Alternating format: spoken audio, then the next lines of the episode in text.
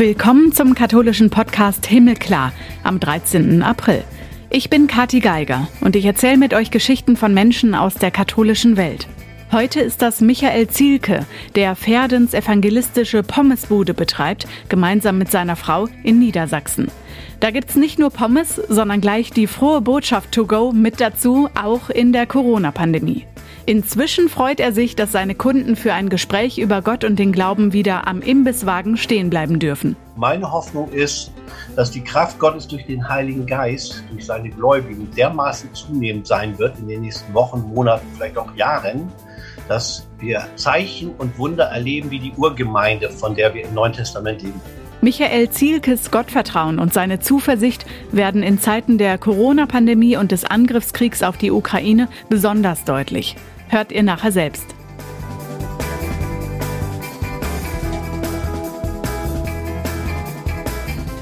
Vorher noch, was gibt's Neues in der katholischen Welt?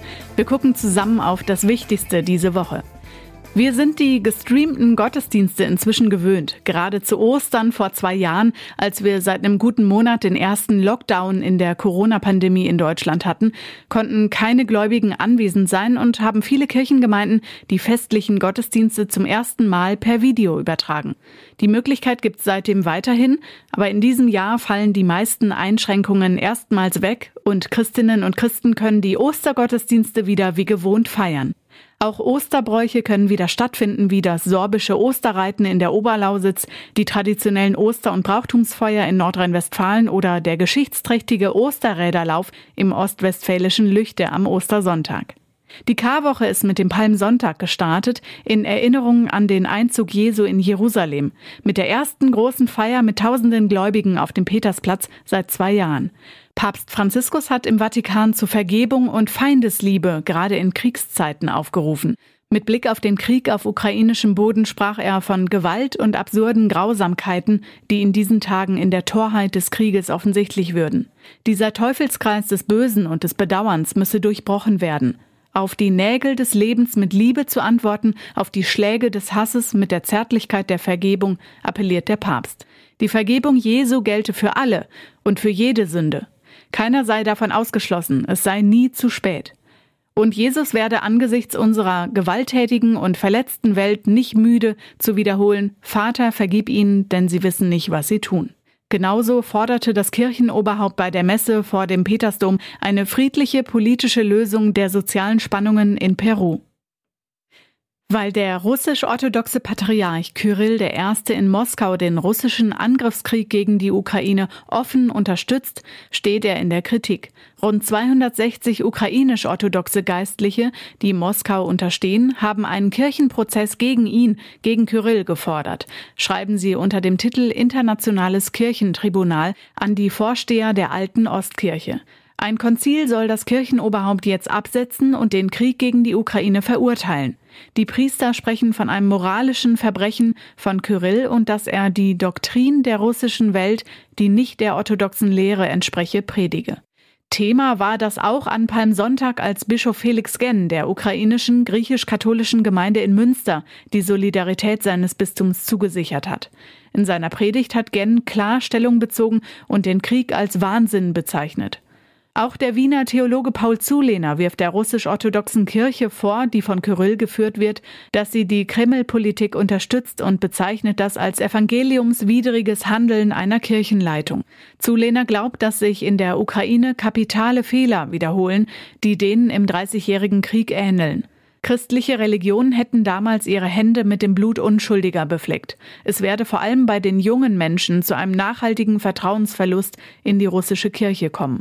Währenddessen ist der Nahe Osten nach Angaben der russisch-orthodoxen Kirche im Gespräch über ein mögliches Treffen von Kyrill I. und Papst Franziskus. Vorab sind aber nicht nur inhaltliche Fragen offen, sondern auch die Sicherheit, Transport und Logistik zu klären, so der Außenamtschef des Moskauer Patriarchats Metropolit Hilarion. Und der vatikanische Kardinalstaatssekretär Pietro Parolin hatte vor kurzem eine Begegnung vom Papst und dem Patriarchen im Libanon nicht ausgeschlossen. Es sei aber noch nichts entschieden. Rund um die religiösen Feiertage passieren häufig in den vergangenen Jahren im Heiligen Land Ausschreitungen, vor allem flammen Konflikte zwischen Palästinensern und Israelis auf. Auch der muslimische Fastenmonat Ramadan ist Anlass für solche Anschläge in Israel von radikalen Muslimen. Zuletzt hatte jedoch ein Palästinenser in Tel Aviv drei Menschen erschossen. Innerhalb von rund zwei Wochen gab es vier Anschläge in Israel. Die Lage ist angespannt. Im Westjordanland in Nablus wurde jetzt das Josefsgrab geschändet. Von radikalen Palästinensern, so ungefähr 100 Randalierer sollen es gewesen sein. Israels Ministerpräsident Bennett hat erklärt, die Täter hätten den Grabstein zertrümmert und versucht, ein Gebäude anzuzünden. Und Verteidigungsminister Ganz hat von einer schwerwiegenden Verletzung der Religionsfreiheit gesprochen. Juden, Christen und Muslime verehren den Ort. Nach der Überlieferung ist das Grab die letzte Ruhestätte der biblischen Gestalt Josef, Sohn des Patriarchen Jakob. Muslime glauben dagegen, dass da ein Scheich beerdigt wurde. Bereits in der Vergangenheit wurde es immer wieder zum Ziel von Gewalt. Seit mehreren Tagen schon kommt es immer wieder zu Zusammenstößen zwischen Israelis und Palästinensern mit Vandalismus und auch zwei streng religiös jüdische Israelis sind in der Nacht zum Montag durch Schüsse ins Knie bzw. in die Hand mittelschwer verletzt worden.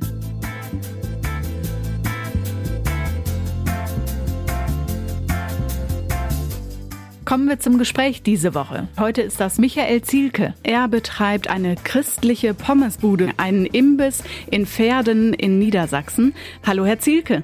Wunderschönen guten Tag, hallo. Ihre Pommes verkaufen Sie am Imbiss, der nennt sich auch Pferdens evangelistische Pommesbude. Jetzt sind wir in der Pandemie und haben gehört, Restaurants mussten schließen. Es war auch für die Gastronomie nicht einfach. Wie war das an Ihrer Imbissbude? An unserer Imbissbude war es, als die Lockdown-Situation begonnen hat, vor knapp zwei Jahren, war es eigentlich so, wir hatten damals eine Polizei zu Besuch, die uns darauf hingewiesen haben, wir müssten das äh, Geschäft schließen. Aber dann haben wir mit denen gesprochen, haben gesagt, wir können doch dieses äh, To-Go-Geschäft machen. Also, dass jemand einfach kommt, bestellt und mitnimmt. Dann haben die gesagt, okay, das wäre in Ordnung. Und das hat sich dann eigentlich auch die zwei Jahre für uns so als Geschäftsbetrieb erhalten. Wir durften einfach ähm, Bestellung annehmen, Essen machen und den Leuten das Essen mitgeben. Wir haben es dann im Auto gegessen oder mit nach Hause genommen, sodass wir die zwei Jahre zumindest arbeiten durften. Wir waren jetzt nicht ganz aus dem Rennen. Sie verkaufen Essen einerseits, also so, dass man satt wird. Und auch das mussten die Menschen ja in der Pandemie und auch in den harten Lockdowns, wie wir sie in Deutschland genannt haben. Es ja. gibt aber eben nicht nur die Pommes, die satt machen bei Ihnen, sondern es gibt auch frohe Botschaften und einen Gebetskasten. Ja, der äh, Hintergrund ist der, dass meine Frau und ich vor 17 Jahren ungefähr zum Glauben an Jesus Christus gekommen sind. Wir hatten damals schon die Pommesbude, haben zwei Jahre vorher eben ohne Gott, ohne Jesus das Essen verkauft, haben dann die Tür zu Jesus quasi sozusagen weiter geöffnet und sind der Spur gefolgt. Und je mehr wir uns für Jesus Christus entschieden haben, desto mehr wurde, ja, ich sag mal, seine Person, seine Lehre, die Kraft, die durch ihn kommt, in unserem Leben Realität. Das hat uns begeistert. Also haben wir angefangen, mit Menschen über Jesus zu reden. Und ähm, diese, sagen wir mal, dieser beginnende Freimut über Jesus Christus, über die Bibel zu reden, hat natürlich, kann man sich ja vorstellen, immer Reaktionen. Also positiv, negativ, ablehnend, neutral, wie auch immer. Und ähm, daraus wurde dann einfach, ich denke, durch die Kunden kreiert, wurde daraus dann irgendwann die evangelistische Pommesbude. Weil normalerweise heißt mein Unternehmen jetzt äh, Pommes Gold Gelb und der Zusatz, die evangelistische Pommesbude, kam dann irgendwann, weil einfach die Menschen anfingen, uns als evangelistische Pommesbude zu titulieren oder mich als Jesus ähm, zu beschreiben oder manchmal scherzhaft meine Frau als Maria und so. Mag vielleicht scherzhaft gewesen sein, aber finde ich ganz lustig für uns. Auch Jesus hat an wichtigen Punkten in seinem Leben von Mahlzeiten gesprochen bzw. Mahl gehalten mit seinen Jüngern. Wie steht bei Ihnen das Essen und auch die frohe Botschaft in Verbindung? Naja, es ist ja eigentlich eine ganz logische Verbindung, die, die ich, ich sage jetzt mal, die Gott eigentlich sich da äh, durch uns geschaffen hat. Und zwar, der Mensch muss essen, wie Sie es ja anfänglich schon gesagt haben, und zwar jeden Tag. Und äh, die leibliche Speise ist eine Notwendigkeit, damit unser Körper funktioniert. Und ich darf heute sagen, nach den vielen Jahren mit Jesus, dass die geistige Speise eine Notwendigkeit ist, damit unser innerer Mensch funktioniert. Also die Frage, womit ernähre ich mich geistlich? Schaue ich Krimis, Horrorfilme und was weiß ich? Habe vielleicht eine ängstliche Natur oder lese ich zum Beispiel auferbauende Dinge, lebensbejahende Dinge und bin vielleicht im Inneren ausgeglichen und, und, und friedlich und, und ähm, lass mich so schnell nicht erschrecken. Das wäre ja, wenn wir den Spiegel haben zum leiblichen Essen, wenn ich schlechte Mayo esse und ranzige Pommes, dann wird das mir nicht gut tun, denke ich einfach mal. Über was sprechen Sie mit den Menschen an Ihrer Imbissbude, wenn die auf ihre Pommes warten? Ich würde ganz salopp sagen, über Gott und die Welt. also wir sprechen über alles. Stellen Sie sich vor, Sie gehen zum Friseur, mit dem Sie ein, ich sag mal, vernünftiges zwischenmenschliches Verhältnis haben während der sie frisiert, werden sie mit dem irgendwas reden. Vielleicht erzählen sie von ihrer Familie, vielleicht erzählen sie davon, was sie, dass sie in Urlaub fahren wollen. Und es ergibt sich einfach ein, ein Smalltalk. Und bei uns ist es nichts anderes. Ähm, wir reden mit den Menschen, meistens von Seiten der Kunden ausgehend, dass sie das Gespräch in irgendeiner Richtung suchen. Meinetwegen zum Thema Krieg, zum Thema Corona, zum Thema Motorradfahren ist auch ein starkes Thema, weil wir selbst auch Motorradfahrer sind. Und aus diesem Gespräch heraus entwickelt sich immer und wirklich immer wieder die Brücke, wo man einfach diesen herrlichen Jesus mit hineinbringen kann, weil äh, ich bin überzeugt davon, Jesus ist die Mitte, die zentrale Mitte unseres Menschseins. Wenn man das mal verstanden hat, fängt man an einfach, ähm, man kann gar nicht anders, als von ihm zu reden und ihn in die Lebenssituation mit hineinzubringen. Und das in diesen Zeiten, Sie haben die schwierigen Themen unseres Alltags gerade schon angesprochen. Corona-Pandemie, sie beschäftigt uns immer noch. Die Impfdebatte ist gerade auch in der Bundesregierung Thema und noch nicht zu einem Entschluss gekommen, beziehungsweise nicht dazu, dass es eine Impfpflicht gäbe. Außerdem beschäftigt uns der Krieg auf ukrainischem Boden. Sind das Themen, die Sie auch in Verbindung mit Ihrem Glauben bringen in den unbedingt, Gesprächen? Ja, ja, ja, ganz unbedingt. Äh, Corona sowieso, aber jetzt natürlich auch die Ukraine-Situation oder die, die, die nennen das immer die schwelende Kriegsangst. Und das ist ja vielmehr die Angst, dass sich das ausweiten könnte. Wir sind ja geografisch nicht weit weg davon. Ähm, es hat beides damit zu tun. Ich denke, das Motiv, das Menschen da treibt, ist einfach Angst. Klar, in den Corona-Maßnahmen über zwei Jahre vielleicht auch eine aufrechterhaltende Angst. Wollen wir mal gar nicht die Motive im Hintergrund beleuchten, aber Menschen werden unter Angst gehalten und ähm, Menschen lassen sich Angst machen. Und ich weiß durch die Bibel und ich weiß durch, durch mein Glauben an Jesus, dass Angst einfach ein schlechter Ratgeber ist. Egal, worum es im persönlichen Leben geht, Angst ist niemals ein guter Ratgeber. Gott arbeitet mit dem Prinzip der Liebe und Liebe ist ein guter Ratgeber. Sich auf die Liebe Gottes einzulassen, vernichtet Angst, eliminiert Angst. In den zwei Jahren habe ich da schon viele, viele Kunden, die seit vielen, vielen Jahren meine Kunden sind, erlebt, wie die sich doch radikal durchaus verändert haben, zum für mich negativ. Also zu einem verschlossenen Menschen, zu einem in sich isolierten Menschen, zu einem Menschen, der seine Fröhlichkeit verloren hat. Man muss dazu wissen, vor Corona war ja die Pommesbude das, was sie seit drei, vier Tagen jetzt wieder ist, ein Ort der Begegnung. Das heißt, sie kommen zu mir, sie haben Hunger, sie treffen sich vielleicht mit zwei, drei Kollegen oder kommen mit fünf Freunden, bestellen was zu essen, stellen sich dahin und essen und haben eine halbe Stunde eine, eine schöne Zeit leckeres Essen, fröhliche Gespräche. Und in diesen fröhlichen Gesprächen ist natürlich auch dann in dem Fall der Pommesverkäufer äh, mit eingebaut oder wird involviert. Oder ich habe ein persönliches Gespräch mit einer Person, mit zwei Personen. Das hat in den Corona äh, Jahren ja überhaupt nicht stattgefunden. Es durfte ja keiner vor Ort essen und es durfte auch keiner sich lange vor Ort aufhalten. Das heißt, der gesamte zwischenmenschliche Bereich in den zwei Jahren war völlig auf den Kopf gestellt. Also von Fröhlichkeit, von, von Treffpunkt, von von Verabredung dort an der Pommesbude weg zum reinen Abverkauf. Das ist schon ein radikaler Unterschied der Corona und jetzt auch ähm, die weiteren Konflikte letztlich uns im Alltag gezeigt haben. So, das äh, ist eine Auswirkung davon. Haben Sie festgestellt, dass gegen diese Angst, also um Hoffnungen zu verbreiten, auch die frohe Botschaft hilft, von der Sie selber sprechen? Ganz unbedingt. Das ist etwas, da will ich jetzt mal äh, die andere Seite beleuchten. Durch diese zunehmende Krise, Krisen, hat sich das Interesse meiner Kunden, also so wie ich jetzt aus meiner Sicht betrachten darf, scheinbar am Evangelium erhöht. Das heißt also, viel mehr Leute, die vorher vielleicht neutral waren oder distanziert oder haben Jesus oder auch die Bibel mit, mit dem System Kirche in Verbindung gebracht. Dass sie meinen, sagen, komm, lass mich mal mit der Kirche in Ruhe, habe ich nichts mit zu tun. Oder ja, ich gehe auch in die Kirche, ich bin auch getauft, ich glaube auch oder so. Also egal welche Haltung man hatte.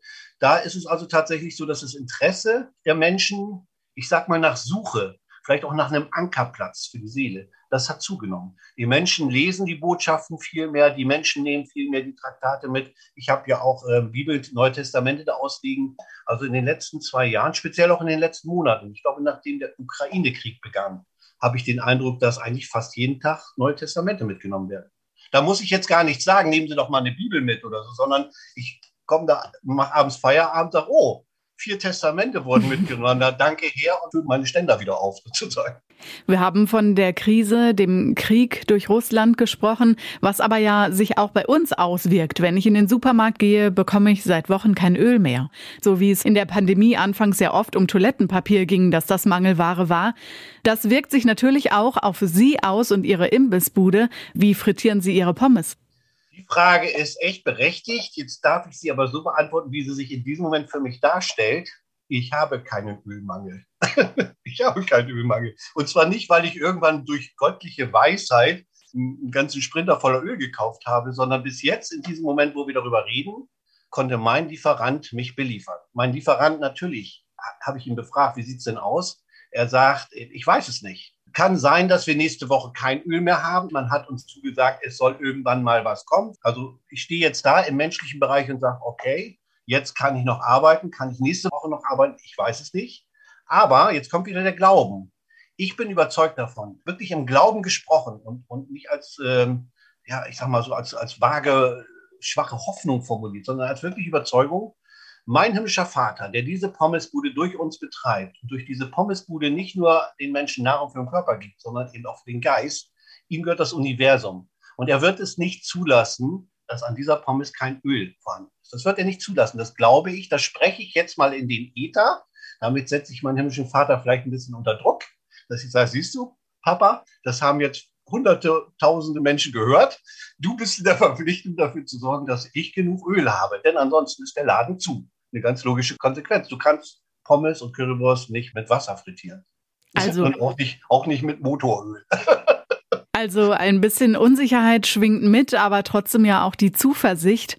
Herr Zielke, wenn man aber den Umkehrschluss zieht, dann müsste man ja sagen, die Menschen, denen es an irgendwas gerade mangelt, die hätte Gott verlassen oder vergessen. Auf keinen Fall. Das, das will ich damit gar nicht gesagt haben.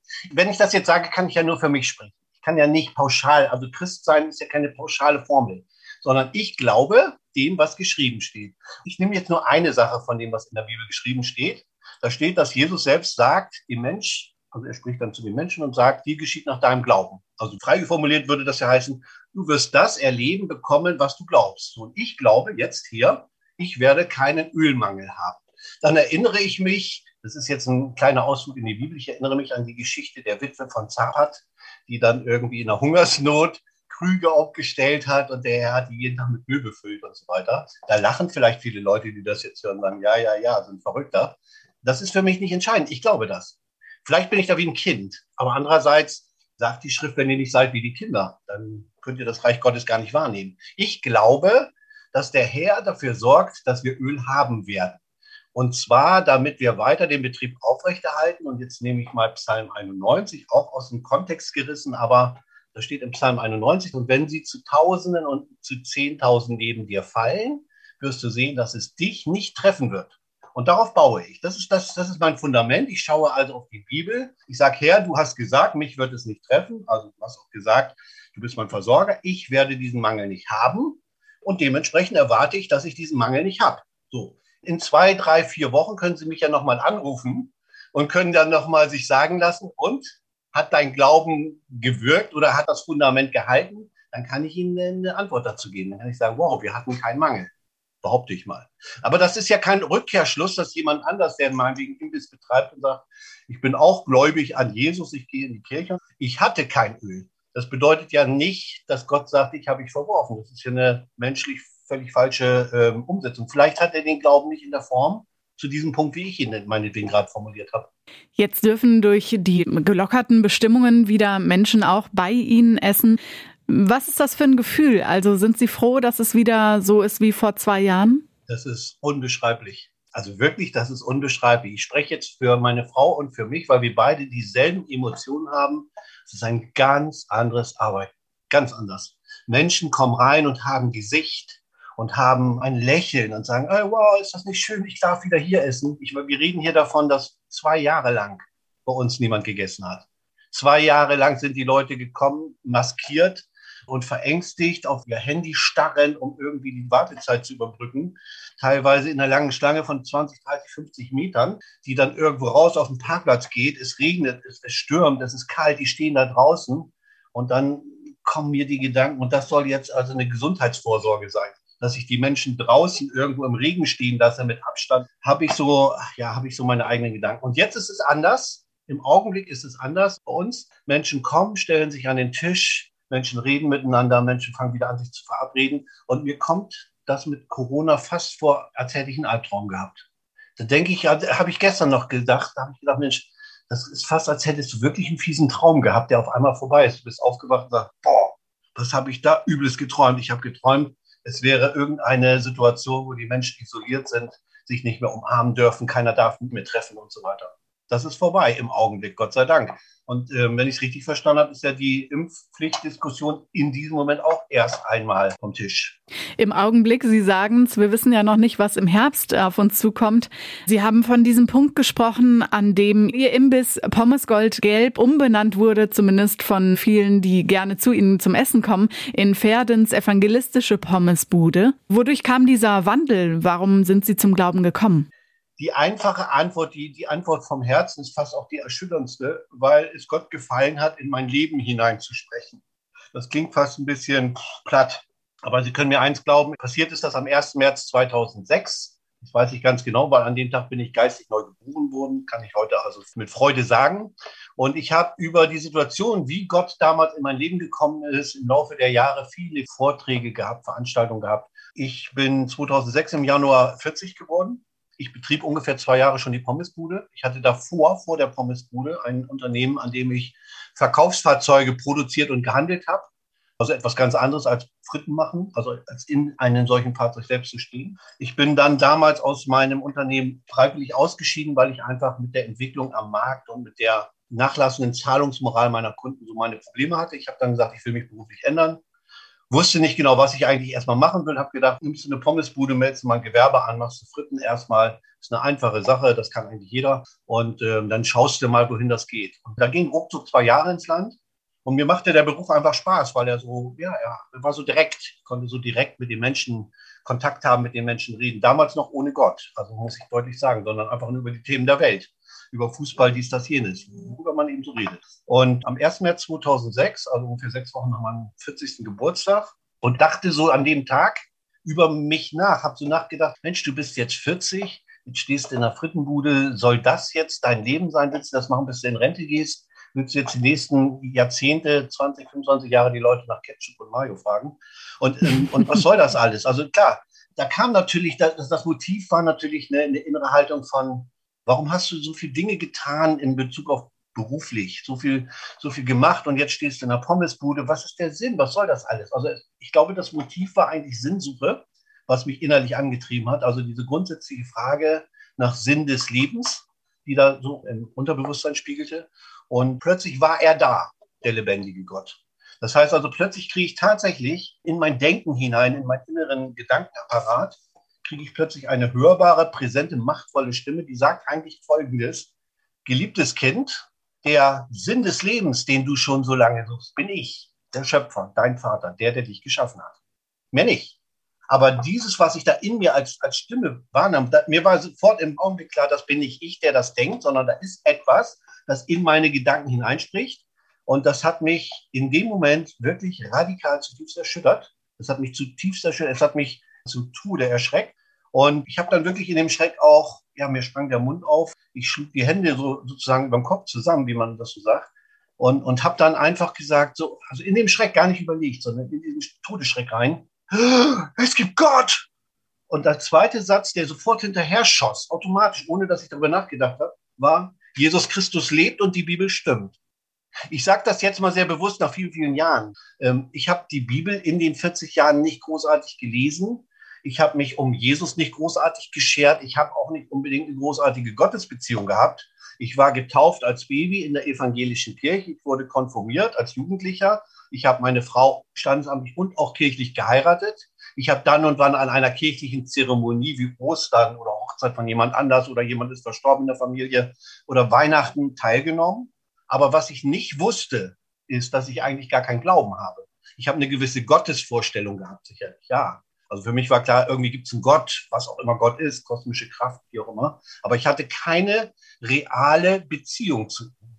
Und an diesem Tag, im März 2006, hat dieser himmlische Vater die Tür geöffnet und mir ein neues geistiges Leben eröffnet, in dem ich Jesus als meinen Retter erkennen konnte und ihn eingeladen habe. Komm in mein Leben, sei mein Herr. Das wäre jetzt, die Geschichte ginge jetzt noch weiter. Aber ähm, an dem Tag begann meine persönliche Beziehung zu Gott. Und das hat mein Leben radikal, und das auch meiner Frau, weil sie hat sich dann auch sehr bewusst auf Jesus eingelassen. Das hat unser Leben radikal in allen Bereichen zum Positiven verändert, aber auch herausgefordert. Also das ist nicht so, dass das jetzt alles so, ich sag mal, ähm, Ponyhof war oder so. Es gab viele, viele Situationen mit extremen Herausforderungen, in denen wir erleben durften, dieser Gott ist real, er ist erfahrbar, er ist treu, er ist gerecht, er ist gut, er liebt uns, er will, dass unser Leben gelingt. Und er hat Lösungen für alle Lebenssituationen. Und das haben wir erlebt in vielen, vielen, vielen einzelnen Bereichen bis hin zur Gesundheit. Und zumindest geht es mir so, ich kann dann nicht davon schweigen. Wenn die Kunden zu mir kommen und sind zutiefst bedrückt, wir sind wieder jetzt bei Corona und, und Krieg und so weiter, sie sind zutiefst bedrückt und ich weiß, wo der Schlüssel ist, um in Freiheit zu kommen, um nicht die Situation radikal zu verändern. Wir verändern nicht die Welt, die Welt ist die Welt und die Entscheidungen von Mächtigen der Welt sind die Entscheidungen. Da müssen wir erstmal mit leben. Aber die persönliche Situation durch die Beziehung zu Jesus kann für jeden radikal verändert werden. Er kann Ängste verlieren, er kann hoffnungsvoll werden, er kann innerlich frei werden, Fröhlichkeit kehrt zurück, Gesundheit kann sich wieder einstellen. All diese Dinge sind Realität, immer gewesen in den Jahrhunderten. Vielleicht leider ähm, haben es zu wenig Leute heute noch auf dem Schirm. Es ist irgendwie in Vergessenheit geraten, dass das so ist. Wenn man Sie so von Ihrem Glauben sprechen hört, gibt es ganz unterschiedliche Reaktionen darauf. Das haben Sie auch schon gesagt. Ja. Was erleben Sie da für Unterschiede auf der anderen Seite des Imbisswagens? Ähm, also das kann man mittlerweile auch so ein bisschen klassifizieren. Also als ich anfing, über Jesus zu reden und Meinung hören wollte von meinen Kunden, hey, hast du dich schon mal mit Jesus Christus aus, hast du schon mal in der Bibel gelesen und so weiter, würde ich aus Erinnerung sagen, die Mehrheit der Gesprächspartner war eher blockiert war er beschämt so ein bisschen, ja, darüber will ich nicht reden. War er ablehnend? Nicht alle, aber so sagen wir mal die Mehrheit. Einige wenige haben gleich leuchtende Augen gekriegt, ja, wow, ich liebe Jesus, ich, ich glaube auch an Jesus Christus, wo man dann sagt, wow, lass uns doch mal reden. Aber ähm, es gab auch durchaus ablehnende Situationen und es gab auch durchaus aggressive Situationen. Also wo auch äh, gewisse Spannungen mit mal im Raum waren. Auch verbale Spannung, bis hin auch, was ich auch erlebt habe, auch Handgreiflichkeiten. Auch das ist durchaus passiert. Heute, nach, nach den vielen Jahren, mag damit zusammenhängen, dass natürlich viele Leute wissen, dass wir an Jesus glauben. Wir haben sehr viele Stammkunden, die seit Jahren kommen. Heute ist es fast anders. Ich glaube, heute sind viel mehr Leute positiv darauf, freuen sich. Nicht, dass sie alle den Glauben folgen. Also viele Leute sagen, das ist wirklich ein toller Satz. Das habe ich oft gehört. Ich glaube, dass du das glaubst. Also jemand sagt zu dir, ich glaube, dass du das glaubst. So, davon bin ich überzeugt. Ich selber kann deinen Glauben jetzt nicht teilen. Aber ich habe keinen Zweifel, dass das für dich eine, eine Realität ist. Also ich denke, dass die Leute einen schon abspüren und das wahrnehmen, dass man eben nicht einfach nur von was Theoretischem redet, sondern dass man von einer Realität spricht, von einer Sache, die in meinem und in dem Leben von Kerstin, meiner Frau, eine reale Sache ist, eine, eine erlebbare Sache, eine, eine, eine kraftvolle Sache. Ich würde nicht auf diese Glaubensbeziehung zu Jesus verzichten wollen. Niemals. Niemals mehr. Hier im Himmelklar-Podcast sprechen wir viel darüber, was uns Hoffnung gibt. Unsere letzte Frage an unsere Gesprächspartner ist immer, was gibt Ihnen Hoffnung? Wie ist das bei Ihnen, Herr Zielke? Das ist fast die schönste Frage unseres Gespräches. Also vom Herzen würde ich sagen, ich habe die Hoffnung, dass in dieser Situation, in der wir nun mal einfach alle sind, durch die Corona-Geschichte, durch die politischen Entwicklungen in der Welt, dadurch, dass die Menschen wieder mal beweisen, dass sie wirklich nichts gelernt haben, meine Hoffnung ist, dass die Kraft Gottes durch den Heiligen Geist, durch seine Gläubigen dermaßen zunehmend sein wird in den nächsten Wochen, Monaten, vielleicht auch Jahren, dass wir Zeichen und Wunder erleben wie die Urgemeinde, von der wir im Neuen Testament leben. Das heißt, ich hoffe, Gottes Geist wird Menschen befähigen, Heilung in das Volk zu bringen und dass viele, viele Leute durch aktive, erlebte Heilung Jesus Christus als ihren Retter kennenlernen. Das ist meine Hoffnung. Und das möchte ich einfach mal jetzt auch nochmal sagen, himmlischer Vater, du wirst mich hier sprechen, jetzt bist du dran. Wirke du. Ganz herzlichen Dank für unser Gespräch. Ja, hat mir Freude gemacht. Gottes Segen.